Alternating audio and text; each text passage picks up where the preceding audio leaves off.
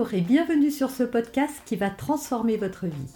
Je suis Noémie de Saint-Cernin, je suis coach certifié RNCP, auteur de plusieurs livres best-sellers, conférencière, formatrice en développement personnel et en parentalité, référente pour les médias, entrepreneuse, épouse et maman de trois enfants. Ce podcast, je partage avec vous chaque semaine des outils, des conseils et des clés concrètes pour vous aider à vous libérer de vos blocages, à améliorer vos relations, à mieux gérer vos émotions, à remettre du sens dans votre vie, à retrouver énergie et positivité et bien d'autres choses encore afin d'obtenir la vie qui vous fait rêver. C'est parti pour mes quatre clés pour limiter l'exposition de vos enfants aux écrans. La première chose à faire, c'est de poser un cadre, de poser des limites. Mais la limite, c'est pas, je vois trop souvent ça, c'est OK, euh, tu peux utiliser euh, la tablette euh, une heure par jour. Une heure par jour, c'est trop vague. Et votre enfant risque bah voilà, de, de l'apprendre le matin, ensuite l'après-midi. Donc ce n'est pas, pas un cadre fixe. C'est plutôt de dire tous les, tous les jours, de telle heure à telle heure par exemple si c'est tous les jours, ou le week-end de telle heure à telle heure, ou, euh, euh, tous les mercredis de telle heure à telle heure, mais c'est de fixer un cadre. Je ne suis pas pour la limitation totale des écrans, c'est-à-dire l'interdiction totale plutôt des écrans. Quand on interdit quelque chose, on crée une frustration et on crée un désir chez l'enfant. Et donc l'enfant va complètement fantasmer les écrans, les jeux vidéo, etc.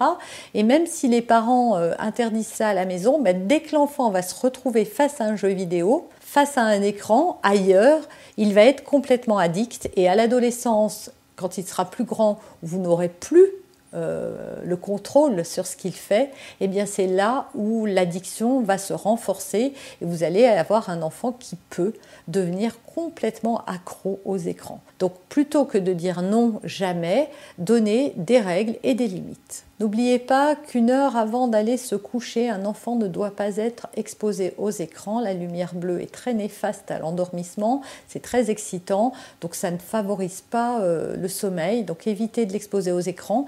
Et si votre enfant se montre très nerveux, très agité, surtout quand vous lui enlevez euh, l'écran, vous lui dites que la période est terminée, alors il va falloir réduire le temps d'exposition parce que votre enfant a une sensibilité particulière qui fait que justement les écrans ne sont pas bons pour lui, encore moins que pour les autres. Clé numéro 2.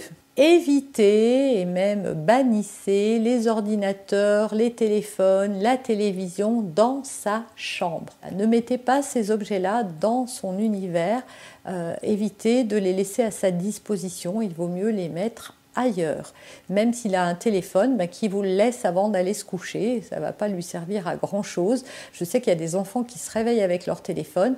Eh bien, investissez dans un réveil, ça vous coûtera euh, moins de 5 euros et ça évitera à votre enfant, un, d'être tenté et deux, d'être exposé à des ondes électromagnétiques dont on ne connaît pas encore toutes les conséquences.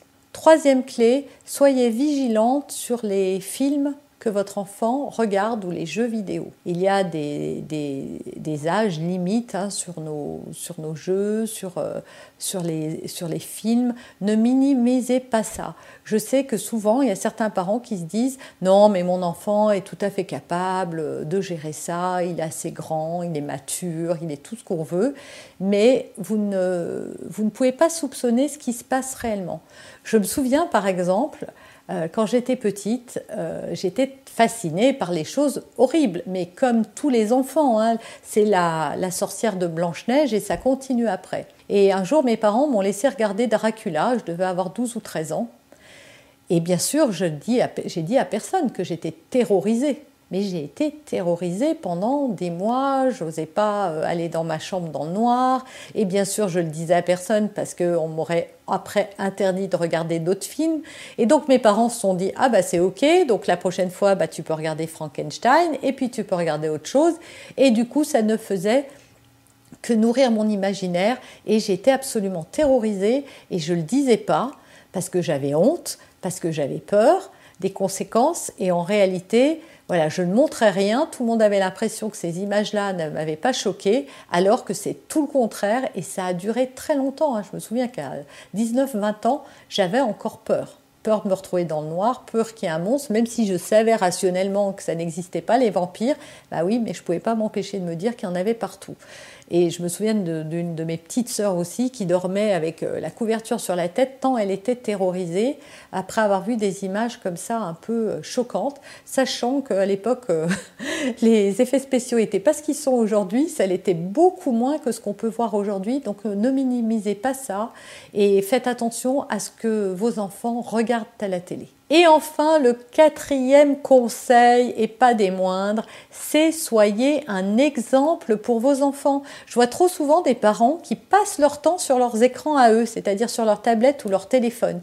Ils sont complètement figés, rivés à leur fil Facebook euh, et à tout ça. Et ensuite, on explique aux enfants que c'est pas bon les écrans.